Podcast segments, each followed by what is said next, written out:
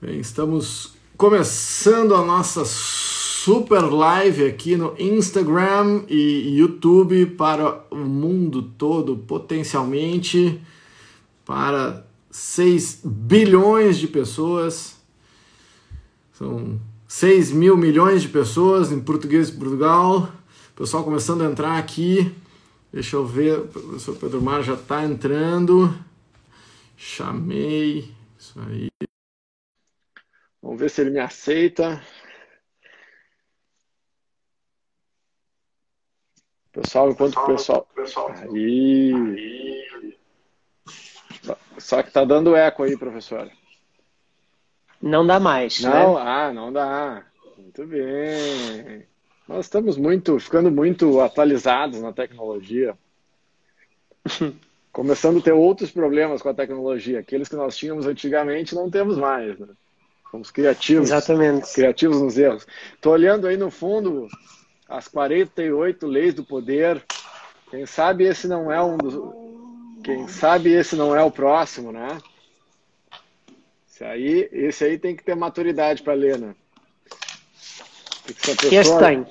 Se a pessoa lê achando que, que é um manual, é, dá problema. Se ferrou. Se ferrou. Se ferrou e, e, provavelmente vai ferrar as pessoas à volta, né? Bom dia, pessoal. Ferrar todo mundo.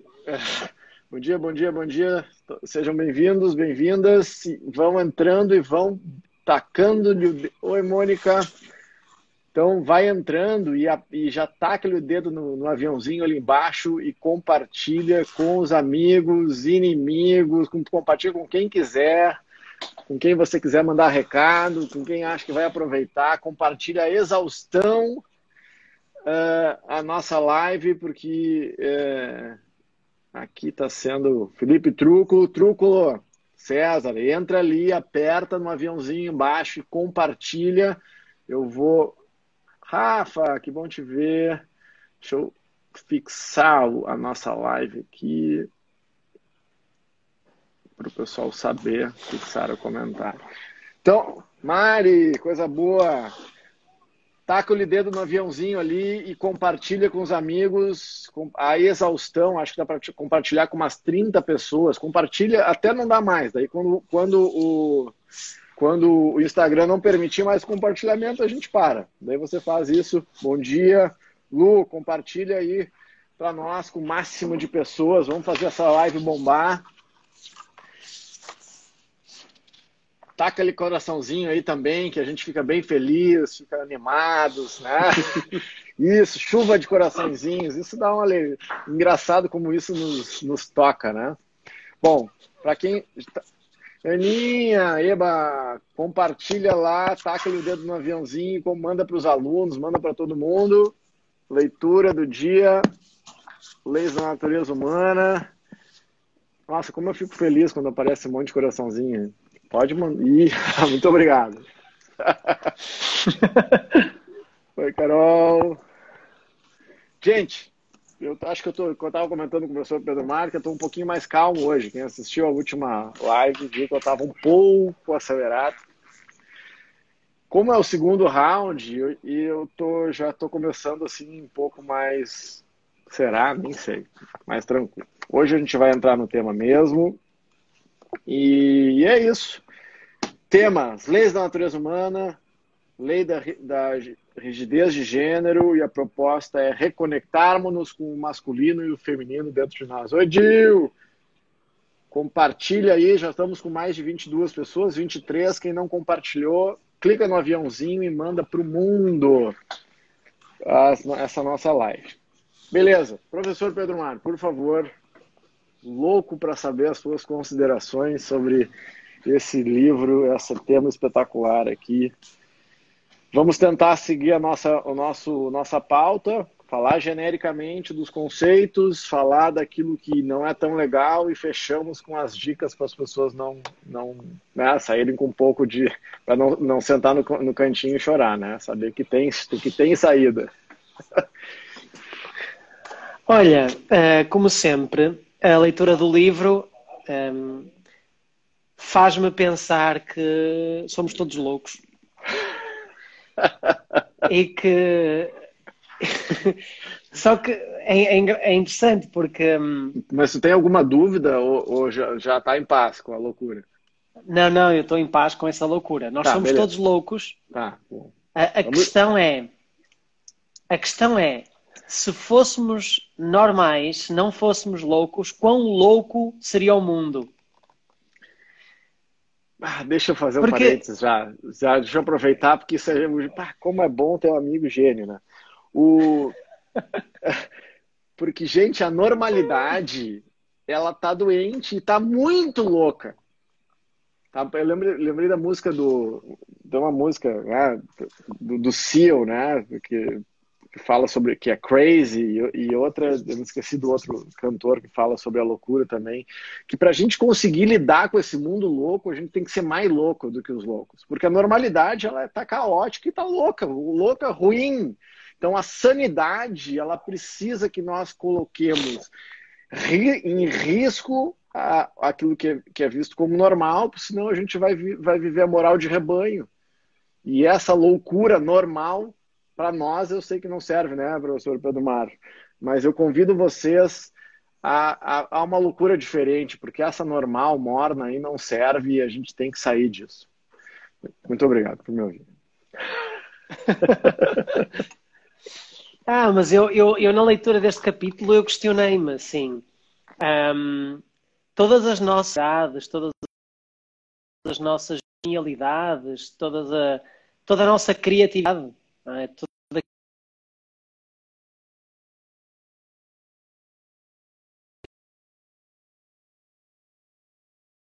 Travado. Vou... Deixa eu ver se pode ter sido o teu ou o meu. Estamos de volta? Voltaste. Tá. Beleza. Ok. A conclusão a, a que eu chego é que toda a nossa genialidade e, esta, e este capítulo que fala na rigidez de género e que fala uh, tanta gente legal entrando e que fala um, na integração do feminino com o masculino mexe muito com a questão da criatividade, porque é nesta questão da, da polaridade ou, ou, de alguma forma da sexualidade também que, que, reside grande parte da genialidade que nós temos escondida. E eu estava a dizer que hum, a sensação é que grande parte desta genialidade vem da tensão criada pela loucura se nós fôssemos normatizados, se nós fôssemos uh, educados de uma forma perfeita, sem falhas, não haveria nenhum buraco gravitacional para onde pudéssemos extravasar, de certa forma, um potencial criativo, não é? Então a sensação que eu tenho é se conseguíssemos normalizar o mundo, se conseguíssemos normalizar o ser humano, a sensação é que o mundo entraria em colapso, porque não, não tem tensão para resolver, não é? Não há uma tensão que nos aproxima de algo, porque não há um problema a ser resolvido. E, e a questão é, eh, tendo consciência disso, nós ficamos na dúvida, que é, por um lado, eh, a vida torna-se. Eh, nós estamos habituados a, a admirar a vida e a admirar a plenitude da vida pela, porque as experiências estão arrojadas, estão intensas, estão loucas.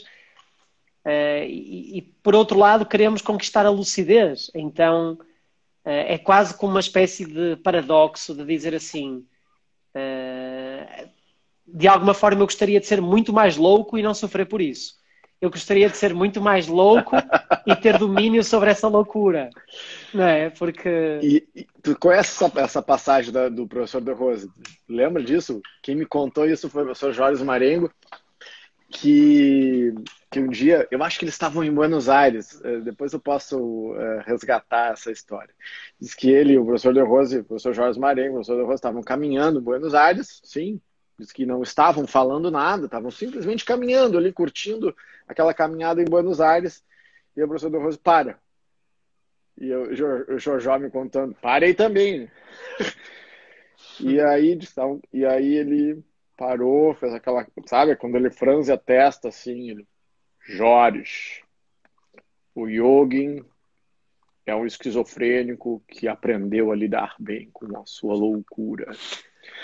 E aí seguiu caminhando, como se nada tivesse acontecido. e é um pouco disso, e porque a proposta, a proposta, nossa proposta de autoconhecimento, ela é, ela é acima da, da normatização e da normalidade. E, e só que lembra da propaganda da Pirelli, né? Potência não é nada sem controle. Esse próximo passo para que a gente aprenda a chegar a, a administrar o descontrole, a gente tem que ir tomando riscos, né? E lidando no fio da navalha, naquele limite, porque a gente só vai avançar nessa vida extraordinária é buscando o limite dessa loucura e o quanto a gente consegue administrar. E isso tem risco, obviamente que tem risco. Porque a gente quer, ah, não, eu queria que isso fosse confortável. Não, a gente vai estar sempre, o autoconhecimento, ele vai estar sempre ali naquele limite que eventualmente parece que se eu escorregar, me perdi. Perdi, eu vou, não, não volto dali. Eu fui e não voltei mais. Perdi o fio de Ariadne e o Minotauro me pegou. Então, essa sensação, eu, eu hoje eu brinco, eu, eu, eu amo essa sensação de estar ali, sabe? Porque é a sensação eu, é a sensação, não sei se já saltaste de paraquedas, Pedro, já tivesse essa experiência? Não, não. A minha sensação hoje, no dia a dia, nessa busca do autoconhecimento contínuo, é muito similar. É, eu não tenho como voltar para trás na, no, pro avião. Eu tenho que aceitar a queda e administrar a queda da melhor forma possível, esse mergulho no, no, no abismo, no infinito, e curtir aquilo ali e torcer para que o paraquedas abra. Mais ou menos. Ai, ai, a gente não é certo mesmo. E vocês que estão assistindo é. também não. É, essa, essa é a sensação com a qual eu fico, porque hum, e estamos todos especialmente este. Eu acho que penso que todo o livro, não é? Que fala muito acerca da educação, dos nossos primeiros anos de infância, da relação com os nossos pais, da forma como isso foi. Um, como isso foi moldando a nossa personalidade, e a sensação que eu tenho é que estamos todos a perpetuar loucuras, não é? De geração em geração, nós estamos a transformar uma loucura na outra, porque a loucura de um leva a, a um comportamento que, que, é desviante e produz uma loucura diferente na, na, na geração seguinte, não é? Estamos todos aqui a, a perpetuar loucuras e a ver, a ver esta tensão a criar tudo à nossa volta. É, lá, é extraordinário, porque de facto se não houvesse, se não houvesse um comportamento desviante, mais ou menos desviante, se não houvesse esta loucura interna de uma má resolução de algo, não é? Que, que definiu a nossa, a nossa pessoa, eu penso que nós não nos moveríamos, nós não faríamos nada. E então entraríamos no registro cinzento. A grande questão é, nós estamos à procura desse registro cinzento e encontrar as nossas loucuras. Porque se eu não estivesse à procura de, de um conforto, porque eu penso que toda a vida tenta prosperar, obviamente, mas procura proteger-se. Então, todos nós estamos à procura de uma situação confortável e é na procura desse conforto que encontramos as nossas loucuras. É mais um retorno às origens até que no final vamos entender que tudo já tínhamos desde o início, mas, mas de alguma forma é uma, é uma relação assim meio alucinada, não é? Quem está entrando agora, assim, gente, bom, quem já nos conhece, talvez, talvez acho que parece que a gente tomou drogas, né? Eu, eu não sei há quanto tempo tu não usa nada de psicotrópicos, se é que usou, mas eu nunca eu, usei. Nunca usou. Eu nunca não. fui, eu nunca, não. nunca nunca tive nenhuma experiência com coisas mais pesadas, assim, mas uh, tô, bebia, né, uh, álcool e tal, mas já, já são 20 anos, 21 anos sem uma gota de álcool. E, e nessa caminhada de, do autoconhecimento, uma das coisas que eu me dei conta, porque que eu parei de beber, eu lembro exatamente o último dia que eu bebi, e bebi uma taça de vinho. A, aquela tonturinha pós tacinha de vinho, foi tão desconfortável, tão desconfortável que não compensou o prazer do próprio. E ali eu, essa experiência ela vem comigo, ela vem, ela vem. Uh, vocês não precisam, é, não precisa mesmo. Aí quanto a isso, eu vou contar uma história uh, e ver se gente, sobre isso. Eu tenho um amigo, o Herbert Schumacher. Herbert Schumacher, ele é brasileiro alemão e ele tem uma, uma fábrica de cerveja aqui no, no Brasil chamado Abadesa, que tem cervejas artesanais. Para quem gosta disso, é, é um, enfim, eu, não, ele é um cara bem reconhecido, assim. E aí um dia, é, loucos de cara, exatamente. Um dia eu estava numa festa com ele, enfim, há, muito, há um tempo atrás, já há mais de 10 anos, e eu vi, ele já tinha bebido um pouco, não estava assim bêbado, mas estava assim alteradinho. E daí ele começou a me olhar com uma cara estranha. Eu disse, que isso, Schumacher? Que tá me olhando com essa cara, tá louco? E daí, e ele quando bebia, ele falava mais alemão do que português. Né? Aí, Fabiano, trink mal nicht. Trink mal nicht, nie, nie mehr. Disse, tá, ele sabe, não bebe mais. Eu já não bebia há anos, assim, não bebe mais, tu tem, assim, assim, tu tá certo, não bebe. Tá, mas eu já não bebo, por que tu tá me falando isso? Eu não bebo há muito tempo. Que, loucura é essa? Nein, nein, du bist frei, du bist frei, du trink mal nicht. Assim, tu é livre. Não bebe mais. Mas que loucura, tu tá alucinando, Schumacher. Eu disse, não, deixa eu te, deixa eu te, deixa eu te explicar. Eu disse, eu tava aqui olhando para ti e me dei conta que tu é livre. Tu não precisa beber. Eu que sou um alemão duro, ele me disse, se eu não bebo, eu não, eu não me liberto. Dentro daquela, daquela coisa um pouco mais borracha, como diz assim, estava um pouco mais, né, tinha tomado um pouquinho, ele, ele, ele olhou e disse, ah, tem um louco de cara, como disse a Rê, que está livre e que não precisa mais disso. E quão louco nós ficamos no momento que a gente se liberta das muletas e passa a encarar a realidade como ela é, como a Catarina Esforça, como a Catarina de Médici, que transcendeu os rótulos de gênero. Isso, isso, isso não é uma coisa. Eu acho que ela pode ser sem sofrimento, mas ela vai vir com dor. Porque a dor, ela, ela faz parte da vida. Tu tá vivo, vai doer. Agora, como que a gente lida com essa dor da expansão da consciência? Como a gente se conecta com o gênero ou com a ânimas e unânimos, né? com o masculino e o feminino dentro de nós mesmos, para transcender a realidade que nos é imposta, isso nunca vai ser uma coisa simples. E, e, e o, o, o Bernardinho, no livro dele, Transformando Suor em Ouro, ele falava sobre isso. Você precisa achar o conforto dentro da situação de desconforto. Se você realmente quer evoluir dentro dessa aceleração, isso tem que pass passar a ser o confortável no sentido de que tá bem, eu quero estar tá aqui, eu não estou me martirizando, mas, mas, mas essa situação incerta passa a ser algo o novo normal que é o que a gente está vivendo hoje, né? A incerteza é o novo normal. Na real, a incerteza sempre foi normal. Agora as pessoas estão se dando conta que a incerteza é a realidade, porque não tem como fazer planejamento para daqui dois meses. Ninguém sabe o que vai acontecer. Então, como que eu trago isso para nós? Como que foi isso? Como que bateu em ti essa questão da, da Catarina de Médici e a transcendência? Catarina esforça e a coragem e essa, e essa vivência dos vários papéis. Como que isso bateu para ti? Como que foi essa... Para quem não sabe, está no livro, o, o Robert Greene traz Sim. a história da, da Catarina Esforça, que é a Catarina de Médici, que foi uma mulher espetacular. Que transcendeu Olha, a si própria, eu... né? Sim. Eu acho que quando as histórias sobre as personagens são contadas... Uh de frente para trás, não é? ou seja, são contadas em retrospectiva, nós temos uma sensação estranha que é hum, a de que tudo aquilo faz sentido ou está ligado por uma consciência maior que tudo anteviu a cada ação. Mas no fundo, na real, eu acho que, eu estou a utilizar expressões brasileiras, né? na verdade, hum, eu acho que nós somos movidos por um impulso que desconhecemos e sentimos que é certo. Mas não necessariamente a cada ação dela, ela, eu penso que ela tivesse a perspectiva que o Robert Greene tem quando conta a história dela.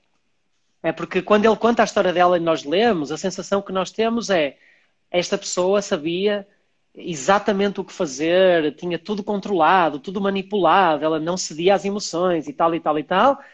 E a um ponto em que quase que sabia o dia que ia morrer e tudo, quando as coisas não são assim, não é? Porque a sensação que, a sensação que nos dá quando nós revemos as histórias eh, passadas e temos a tendência para, para construir heróis, não é? É de divinizar as pessoas e a sensação de que elas tinham uma, uma consciência absoluta de tudo. E deixa-me só ler esta mensagem que está aqui. Ok, ok. Mas de facto é, é extraordinária a história dela. Eh, eu não, eu não tenho a percepção de que ela soubesse. Eu acho que o Robert Greene também usa muito as personagens, tendo em conta o objetivo que ele quer validar, que ele quer provar, não é? E, e, de alguma forma essas características são facilmente identificáveis na história da, da Catarina.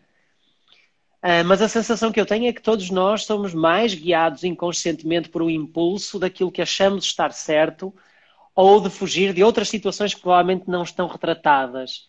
Ainda assim, sem tirar todo, todo o esplendor e todo o romancismo à história dela, uh, observando a história como Robert Greene observou, um, é de facto, porque ela teve, para quem não conhece a história, ela, ela teve a oportunidade, porque vivia quase reclusa numa é, da nobreza, de ser educada com todos os privilégios de um rapaz, de aprender a lutar, de aprender ciências. Então ela, ela nunca reprimiu esse lado e cresce com a rebeldia característica de uma adolescente que não foi reprimida, com acesso a todo, a toda a técnica, todo o manancial, inclusivamente de luta, que os rapazes tinham. E é claro, é um, é um ser humano que transcende o género e que reúne o melhor dos dois mundos da época, não é? E, e, com isto ela tem decisões, a sensação que eu tenho é que ela tem decisões que em muito transcendem o tempo dela. No sentido de tomar decisões em prol da família, tomar decisões em prol do património, que normalmente não, são, não eram muito normais na época e muito menos não, eram, não eram muito comuns em mulheres, que tinham papéis secundários, que não tinham posses, que não tomavam decisões. Inclusivamente aquela ideia genial que ela teve de, no terceiro marido ou no segundo marido, não me lembro bem, que ele estava imobilizado pelo medo e ela durante a noite saiu a cavalo, atravessou a cidade, tomou conta de um castelo e a partir dali conseguiu, que, conseguiu impedir a eleição do Papa, porque a eleição do Papa representaria a perda de património, não é? Então, uma pessoa que, que faz isso, um, eu, eu, duvido que, ela, que fosse apenas uma, uma consciência um, uh, racional, absoluta, porque se assim o fosse, eu imagino que ela não conseguisse o drive, que ela não conseguisse energia para o fazer. Há uma certa dose de loucura que faz com que as pessoas tomem decisões que, no fim da linha, pareçam muito sábias. Ou seja, não existe sabedoria sem loucura também, não é? Porque a sabedoria fria, que não é emocional, também é inerte. Ela não nos leva a lado nenhum. É apenas uma observação de quem está fora. Então nós hoje podemos dizer que ela foi sábia porque ela teve algo de muito louco dentro dela que deixou que deixou uh, que deixou extravasar. E, e, eu lembro que, e, e, faz muito sentido que tá falando, porque o que a gente busca, eu, eu, eu criei uma expressão, acho que eu criei, tá? Se vocês, vocês virem isso em algum outro lugar, vocês me avisem, porque nem, nem eu, esses dias eu, eu, eu fiz uma citação achando que era minha e foi do Pedro Mar. Eu já não entendi. O cara fica tão amigo que já nem sabe se é um que é o outro que está falando. Então, de vez em quando me corrige. Que eu, que eu chamo de congruência 4.0 que é quando que a congruência é o conceito da psicologia do que eu penso, o que eu sinto, o que eu faço. Tá? Mas nós que estamos buscando o autoconhecimento e a transcendência para a intuição linear, mindfulness e meditação, nós queremos que aquilo que eu compreendo, que é, está na intuição, esteja alinhado com a estratégia, que é o racional, com o sentimento, que é o drive, e com a ação, que é o corpo. Então, a congruência, ela, ela, ela pode ser além dos três níveis, né? Do, do fazer, do sentir, do pensar. Pode ser no compreender. Então, quando eu vejo a história dela, e aí é, é, a gente tem mania de compartimentalizar as coisas, eu até anotei assim, aqui, quando a gente se conecta com isso, é como se a gente ficasse possuído. Possuído pelo demônio. Mas o demônio é o oposto, ou seja, o, o, vou usar aqui o, o gênero, né? O homem ele fica possuído pela ânima, pelo seu feminino. E aí esse, aí tá o drive, aí tá o gênero. Então e ela, ela é possuída pelo ânimos, que é o masculino. Então quando eu conecto uh, a parte de cima, que é o diamond, que é, que é o teu, que é o teu Purusha, né? Para quem estuda um pouco mais sabe disso, aquilo que é mais. Eu, eu não posso me conectar com aquilo que é maior sem estar absolutamente ancorado com o poder da base, né? Então, então eu vou conectar tudo isso e aí, e aí as pessoas que olham de fora acham que é loucura. Agora, se eu não refreio a minha intuição, ah, pode ser, ter sido só um impulso emocional de sorte, mas essa genialidade que já era dela eu hoje eu leio assim, ela permitiu que aquilo aconteça. Ela não ficou se refreando, podia ter dado errado, mas esse o, o quem chama esse cara aqui, ó, o James Hillman, que é para mim um dos melhores livros que eu já li, Código do Ser, que fala do Diamond, que quando ele se conecta com isso que é mais poderoso, ele chama que é como se fosse um chamado, só que esse chamado não é de fora é o teu chamado, é a tua vocação, é o teu dom, é o teu poder. Então, quando eu não refreio isso, na real, quando ele baixa, é irrefreável, é um tsunami. Não tem como. E, e por isso que tem a tal da crise da meia-idade, porque as pessoas lá pelas tantas, que elas fazem? Daí elas separam, largam os filhos, trocam de profissão.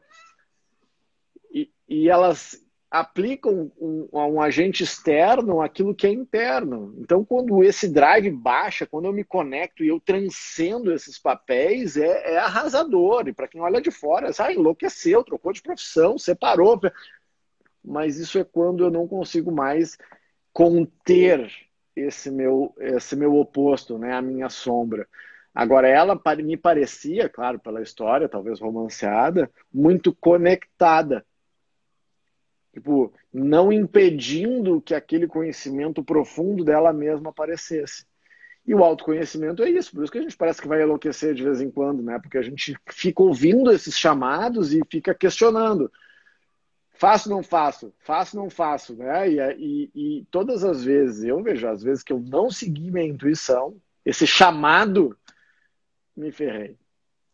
Nem sempre eu consegui executar da melhor forma porque é muito poder, né? Aquilo que vem de dentro de nós, muito profundo, é muito poderoso. Nem sempre a gente está preparado. O livro, ó, Código do Ser, me perguntou. Espetacular, espetacular. Talvez seja um livro que a gente possa ler junto também. Então eu entendo isso, eu acho que tem que sim ter uma dose de loucura, mas eu hoje eu com minha percepção é que essa dose de loucura é muito mais para aquilo que a gente convenciona como loucura do que uma loucura mesmo. Não sei se eu me fiz claro. Porque eu, Sim. porque eu tenho várias coisas, tá? Mas eu tenho que ser, então, eu tenho que ser meio impulsivo. Bom, eu tô. Em algum momento, se eu tô, vou dar um tiro, um sniper vai dar um tiro, eu preciso ter o impulso de apertar o gatilho mas porque esse impulso ele é físico, emocional, mental, intuicional. Então eu, não tem como eu realizar sem esse impulso, sem esse drive. Senão eu fico ali só, ah, eu poderia ter acertado esse tiro. Não, eu só vou saber se eu der o tiro. Né? Então, ai, ai, fique, a gente fica possuído mesmo. Né? Pelo amor de Deus. E como é que foi essa questão? Nós temos falado muito off né, sobre isso, né, Pedrinho? Uh, que ele fala do questão do apaixonar-se por si. Eu já dei outra dica de livro, né, que é o, Os Parceiros Invisíveis. É um livro importante, assim, para quem quer entender essa coisa que ninguém se apaixona pelo outro, a gente se apaixona por si, e depois transcende, transforma isso em amor, mas a largada, ou seja, o início das paixões pelas pessoas, pelas coisas, é a paixão pelo reflexo. Como que tu lê isso, professor? Olha, uh, eu tenho uma opinião muito. Uh, eu, tenho, eu tenho uma opinião teórica sobre o assunto, a qual eu tento cumprir na prática. Vamos lá, boa, boa. Vou tentando Tamo cumprir junto, na prática. junto. Vamos. E vou, e vou tentando e, e vou tentando refutar na prática também. Nós estamos a praticar teorias, não é? Para ver se, se chegamos a alguma conclusão a minha percepção é de que nós não nos podemos apaixonar por ninguém senão nós mesmos. uh, e, por um, e, e, por uma simples questão de limite físico. Uh, da mesma forma que nós não, não nos podemos relacionar com nada, da mesma forma que tudo é criado cá dentro, tudo é criado como experiência, como imagem na nossa mente, é com essas coisas que nós nos apaixonamos. E, e essas coisas dependem muito de nós, ou seja, nós construímos as coisas à nossa imagem. Nós construímos aquilo que nós queremos construir. Eu entro numa, eu entro numa experiência para tentar validar a expectativa que eu tinha na pré-experiência. E a partir daí é isso que o meu cérebro vai encontrar. Então, isto é quase como se nós estivéssemos dentro de uma máquina a construir o nosso próprio software. Nós somos programadores de nós próprios e estamos a viver a experiência que nós próprios estamos a desenhar. Então, dito isto, é assim, por mais que nos pareça que nós gostamos do outro, apaixonamos pelo outro, ou cuidamos do outro, ou o que quer que seja, é tudo um reflexo de nós. Nós vamos entendendo isto e eu, eu, penso que o mais importante é que essa realização, essa consciencialização, não tire beleza, não tire estética ao sentimento. Porque a paixão é real, o amor é real, o cuidado é real, o ódio é real. Um, o objeto é que não é real, o objeto é uma construção. Então, é quase, é quase relativa. É a mesma coisa que acontece, por exemplo, se eu estiver a pensar numa ação de beneficência, de uma, de uma ação social. A ação em si tem um valor que independe do motivo que a, que a, que a materializou, que a fez acontecer. As ações têm um valor inexorável em si próprias, não é? Então, o que eu sinto por alguém é real. Agora, aliás, o que eu sinto quando me relaciono com alguém é real. Um, o que pode não ser real é o objeto, que normalmente é uma idealização nossa. Porque se assim o fosse, seria impossível nós trocarmos de opinião. Porque uh, nós temos tendência a ver perenidade nas formas, quando na verdade as formas não existem. Ou seja, o universo é um movimento contínuo. Nada é estático. E nós sabemos isto teoricamente. Mas quando nós olhamos para o universo, eu estou a olhar agora para, para a varanda da, da, da minha casa e estou a ver duas cadeiras e uma mesa, como estáticas. Elas estão ali paradas, mas eu sei que elas não estão paradas. Eu sei que a sensação de elas estarem paradas é algo que a minha mente, para facilitar o entendimento do mundo, cria como ilusão. E, e, da mesma forma, como é que eu posso dizer que eu amo ou que eu desejo alguma coisa que não existe? Porque aquilo é um movimento, não é uma forma. Não sei se me estou a fazer entender, mas aquilo não é uma forma que existiu até agora daquela forma e vai continuar a existir daquela forma. Eu estou a tirar uma fotografia e é nessa fotografia que eu construo uma imagem interna e me apaixono por essa imagem que eu criei. Mas dois segundos depois pode não ser a mesma coisa. Faz-me lembrar a importância. Bom, estamos numa, numa época de, de Covid, não é? E as pessoas testam. E elas testam hoje e, e, estão livres, mas amanhã podem estar positivas. Um teste que foi negativo hoje não quer dizer rigorosamente nada, amanhã pode estar positivo. Então, e, e, a sensação que nós temos é que o mundo parou. Nós estamos a ler o mundo e vamos embora. E temos a sensação de que aquele lugar ou aquela pessoa que nós vimos no segundo X do dia Y sempre foi aquilo, é aquilo, vai continuar a ser aquilo. E eu carrego dentro da minha mente a imagem que eu construí daquela pessoa. E acho que me apaixonei por aquela pessoa. Mas aquela pessoa não existe. Aquela pessoa foi uma fotografia, foi um, um slide que eu interpretei naquele momento. Porque tudo, o universo dentro dela, o universo à volta dela, é movimento contínuo. Então, se, se eu me apaixonei por uma coisa que não existe, não faz sentido. Então eu tenho que me apaixonar por uma coisa que existe. Então, pelo que é que eu me apaixonei? Pela imagem que eu criei, pela imagem que eu idealizei. Então foi por mim próprio. Por quem é que idealizou isso? Quem é que tinha essas expectativas? Fui eu, né? Então, essa é a visão essa é a visão mais crua que eu tenho. O que eu passo uh, nos cursos uh, aos alunos, enfim, em conversa aos amigos, é que isto na não prática, tira. A teoria é outra, né? Na claro, prática, na prática. A teoria é outra, né? Na prática a gente a apanha, teoria é outra. sofre, né? Então, então imagina, se eu me apaixono por alguém que, que, só, que eu sei que sou eu mesmo, então eu, se eu me desapaixono, eu me desapaixono de mim mesmo.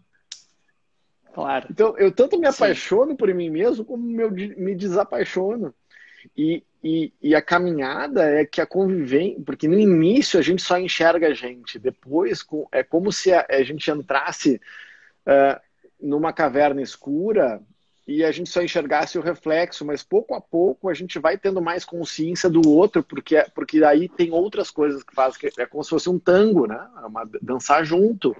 Aí tem movimento, tem outras coisas que tornam aquilo real e a gente percebe com de outras formas o outro. Por isso que os relacionamentos estão tão fugazes, porque daí aquilo não se transforma e para transformar isso em, em amor, eu preciso sentir o outro e entender que o aí sim que não, eu não me apaixonei só por mim, mas eu, eu, eu incorporo as qualidades reais do outro de uma maneira mais profunda. E aí a realidade do outro se torna mais íntegra.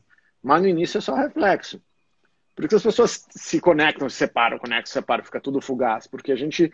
Uma coisa que ele anotou aqui, que ele escreveu, que eu achei muito interessante, é que o grau de agressividade que a gente tem que ter para ter paciência é gigantesco a agressividade, que, ou seja, a força agressiva que eu tenho que ter dentro de mim para suportar a passagem do tempo, ela é muito forte. É muito forte. Eu preciso fazer muita força para aguentar a passagem do tempo. Porque não é normal, a gente é impulsivo. E agora, quem consegue esperar um pouco e olhar de uma outra perspectiva, nossa, começa a mudar a vida e a vida do mundo à volta. Porque eu saio da minha miopia humana e passo a enxergar no longo prazo, com mais distanciamento, sem excluir toda a fraternidade, todo o amor, todo o contato e tudo isso que a gente vive na pele. Então tudo é real e tudo é ilusório. E aí dorme com um barulho desse. Professor, nós o que eu acho importante já falando. É... A sério, meu Deus. É, só para Bom. Tempo voa. Eu, eu, só ia dizer que o que é importante é, à medida que nós vamos descobrindo as leis que dão origem aos fenómenos da vida sobre os quais criamos ilusões, é a, a chave é entender que ainda assim eles continuam belos. Porque é quase como se eu descobrisse o truque que está por detrás de uma mágica, de uma magia qualquer. Mas ainda assim, a magia continua a ter o seu, a sua beleza. Porque, embora ilusória, eu, eu, eu, se eu conhecer o truque, eu devo continuar a, a, a encontrar beleza nela, não é? Porque, porque, na verdade, é isso que interessa. E, e no processo de. E eu sinto que talvez esse seja o divisor de águas. À medida que as pessoas se frustram com as experiências, elas vão retirando beleza às experiências, não é? E à medida que nós vamos, uh, vamos descobrindo as leis que deram origem àquela ilusão, não é? Quase como tu pegares numa flor que é lindíssima e ires até às suas raízes que estão na lama, e ainda assim tu dizes assim: isto é encantador, o processo é encantador na mesma, não é? Mas tirei-te a palavra, estavas a dizer que estávamos a falar há 40 minutos e eu pensava que eram apenas 15. Pois é. Não, não, mas não me tirou a palavra nada. A gente vê essa, tá, tá, tá demais isso aí. Eu, uh... E como é que. Eu, eu acho que a gente pode, quem quiser se aprofundar, esse capítulo é um pouco maior, tem muitas coisas da forma do masculino, do feminino, dessa união.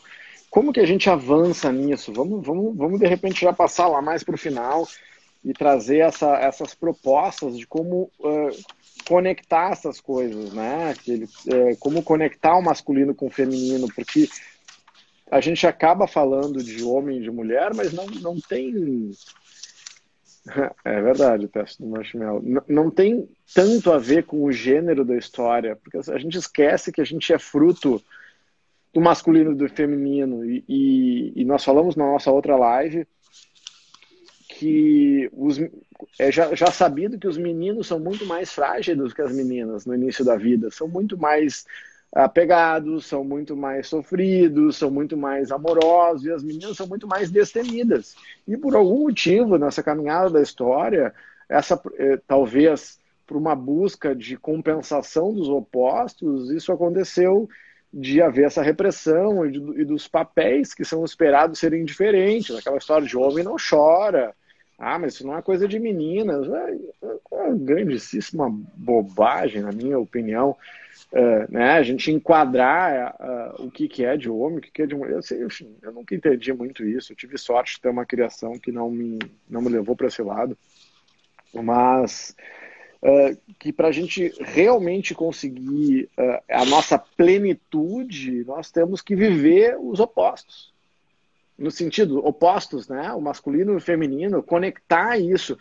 Eu, eu fui numa conferência nos Estados Unidos Uh, esqueci o nome da palestrante, espetacular. Ela tem uma sociedade chamada Pachamama, uma americana. Andou pelo mundo fazendo trabalho voluntário, onde é espetacular. E ela comparou o masculino e o feminino de uma forma muito simples e que uh, eu nunca tinha ouvido e que para mim ficou muito claro, porque a gente tem, porque não adianta a gente ficar disputando, assim, ah, disputando masculino com feminino. Essa disputa, ela só traz, essa disputa, ela só traz perda no sentido, na disputa nociva, em que o homem oprime a mulher e a mulher oprime o homem, enfim. É só, olha, liderança e a, e a, proposta do masculino e feminino é que o masculino e o feminino são como duas asas de um pássaro. Se uma das asas estiver maior do que a outra, a gente vai voar mal. Então houve um momento né, que, que o masculino teve, talvez por necessidade, por opressão, não vou nem entrar nisso, que a asa, que essa asa masculina se desenvolveu muito, ela se hipertrofiou e o, e o feminino agora está tá crescendo e, essa, e essas duas asas elas têm que estar tá com igual força, igual equilíbrio, porque são as duas asas do, da águia, as duas asas desse pássaro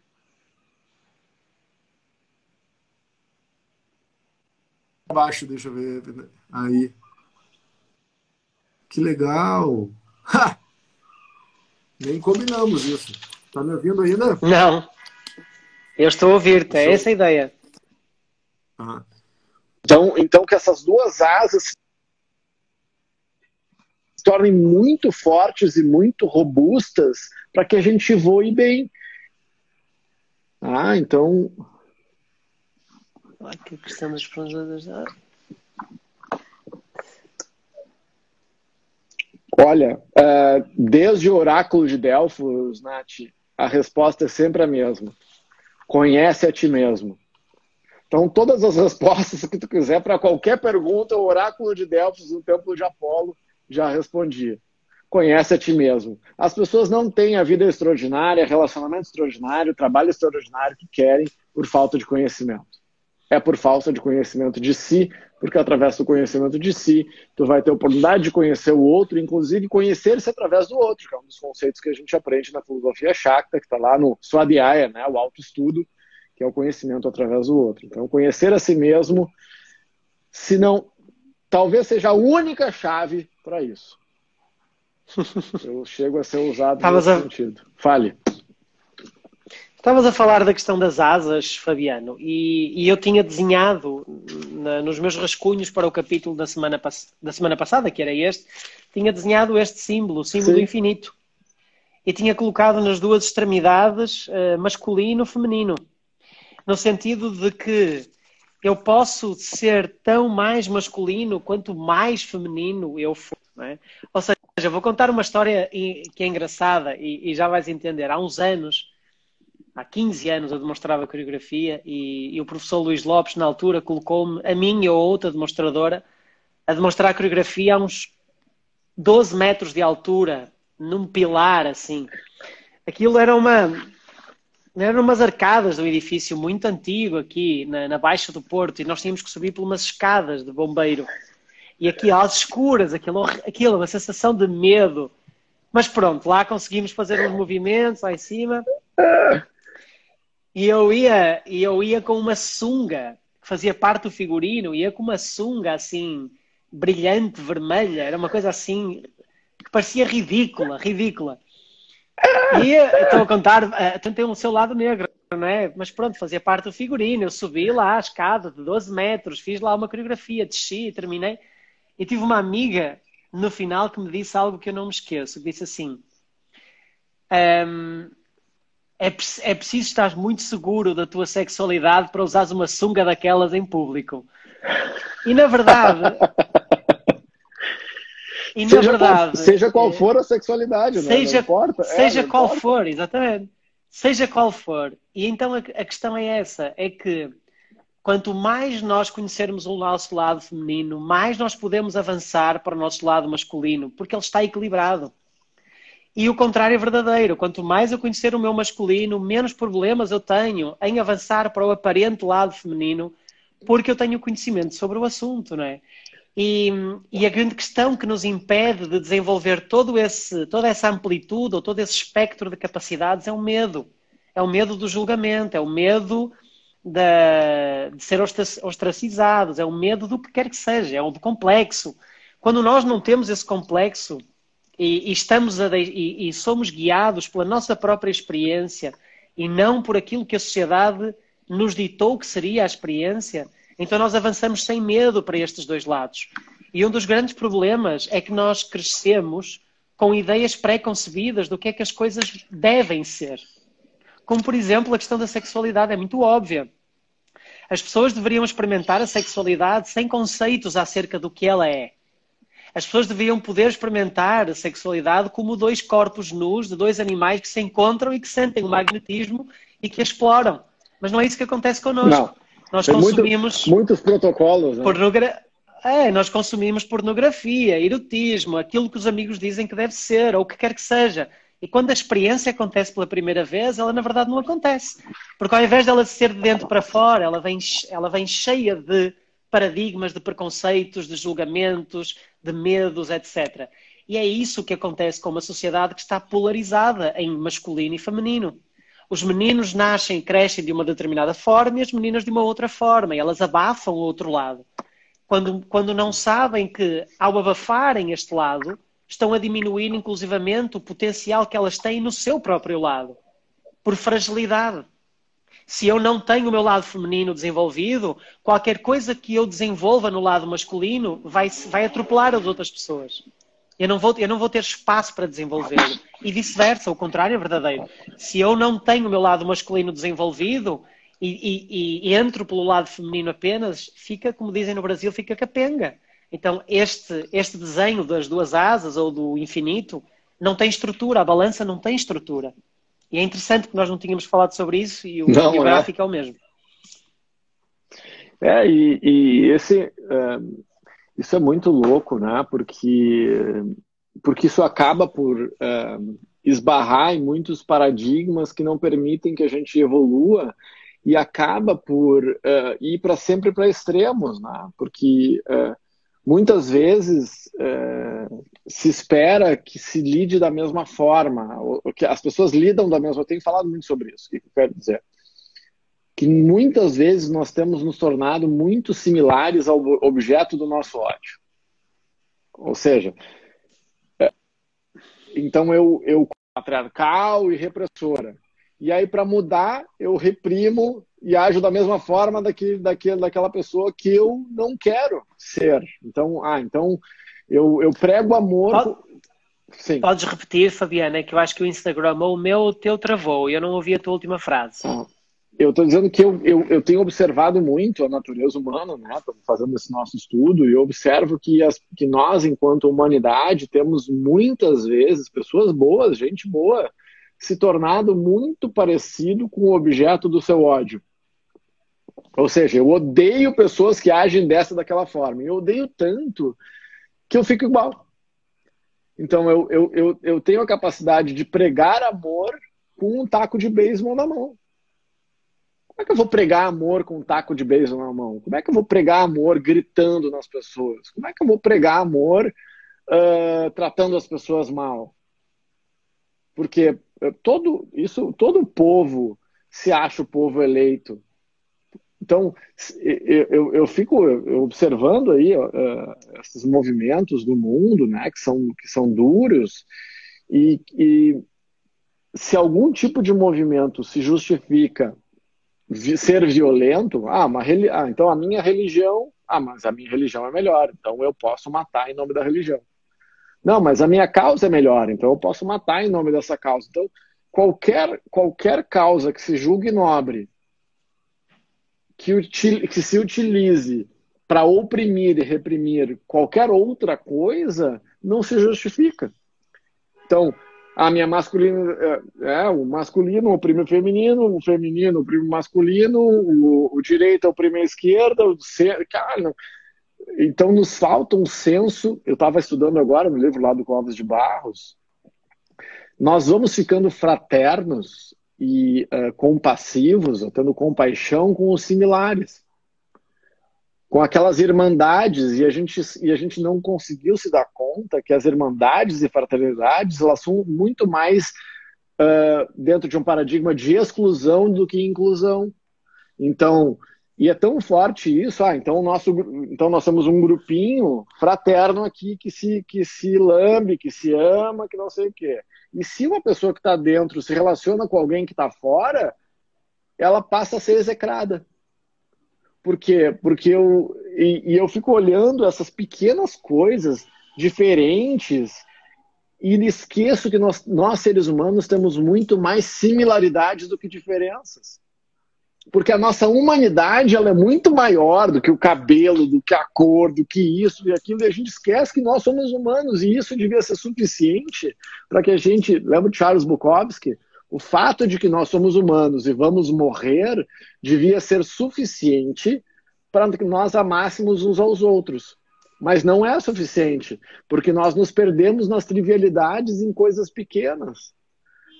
Então a gente fica ali disputando pequenas coisas, e, ah, então e essas coisinhas. E daí falta perspectiva. E eu fico brigando por coisinhas em vez de ver que a nossa humanidade devia ser a coisa maior. E humanidade não é masculina e feminina, é as duas coisas. Então essa essa, essa polarização do mundo, para mim, ela é muito, muito nociva. É muito complicado, é muito difícil e é, para mim é muito difícil de entender, porque não faz sentido para mim. Eu entendo teoricamente, mas eu não consigo entender no meu coração como é que as pessoas sentem isso. Eu acho muito louco. Enfim. Cinco minutos, professor Pedro Mar, para suas considerações finais, que está terminando o nosso tempo. Uh, para a gente passar no próximo, no próximo encontro, gente, vai ser o capítulo 13, que é, uh, que é avançar com o senso de propósito. The Law of Aimlessness, que é, que é a lei da falta de significado. Estou louco para ler esse aqui. Um, Sim, eu, eu, estava, eu ia dizer que o problema é sempre o mesmo. Uh, é nós acharmos que sabemos. É nós colocarmos, é nós colocarmos certeza nas nossas convicções, porque não existe guerra quando há dúvida. As pessoas só entram em guerra porque juram ter uma certeza. As pessoas só se chateiam porque juram ter razão. Então, talvez. Ninguém briga achando que está errado, né? Ninguém briga achando que está errado e ninguém briga tendo dúvida. Então, o grande problema é a nossa presunção de certeza. E, esse é o, e esse é, essa é a condicionante que nos impede de chegar, por exemplo, à meditação. Eu, nos cursos de meditação, explico sempre isso assim: a meditação nada mais é do que contemplar o, mover, o momento sem um preconceito. É tu fixares um objeto e a um dado momento esquecer-te do significado dele e poderes contemplá-lo como se fosse a primeira vez. Que é algo que nós nunca temos oportunidade de fazer na nossa vida, porque ao relacionarmos-nos com as pessoas, com o nosso trabalho, com o que quer que seja, nós achamos que conhecemos essas pessoas, que conhecemos o trabalho, que conhecemos as coisas. E então estamos a partir para um relacionamento que já tem um significado e dele nós não vamos poder extrair nenhum outro significado, porque ele já está condicionado. E o que é que a meditação nos ensina? Contemplar um objeto, saturar a ideia dele, saturar a mente, até que ele não tenha mais significado. Como eu fazia quando era criança, que repetiam, nós repetíamos uma palavra à exaustão. Não sei se havia aí no Brasil, mas repetir o nome, sei lá, Pedro, Pedro, Pedro, até que Pedro não quisesse dizer mais nada. E na verdade, a um dado momento, o termo e o conceito dis, uh, dissociam-se, porque não têm mais significado. Dois minutos. E nós deveríamos. Uh, estou a ouvir muito ruído aí. E nós deveríamos poder, um, poder relacionar-nos com o mundo com essa capacidade de. Isto é algo perfeitamente novo, porque a forma que eu dava, ou a perenidade da forma é ilusória. Então eu não conheço isto, eu não conheço esta pessoa, eu não conheço o que eu estou a fazer.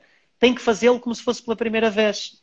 Ou eu não tenho uma certeza do que é o género, deixa-me explorar isto. Eu não tenho a certeza do que é esta característica, deixa-me explorar isto. Mas nós somos enrijecidos nesse mundo de certezas que, na verdade, bloqueiam a nossa expansão e que não nos permitem sermos mais equilibrados, uh, mais lúcidos, mais desenvolvidos, não é?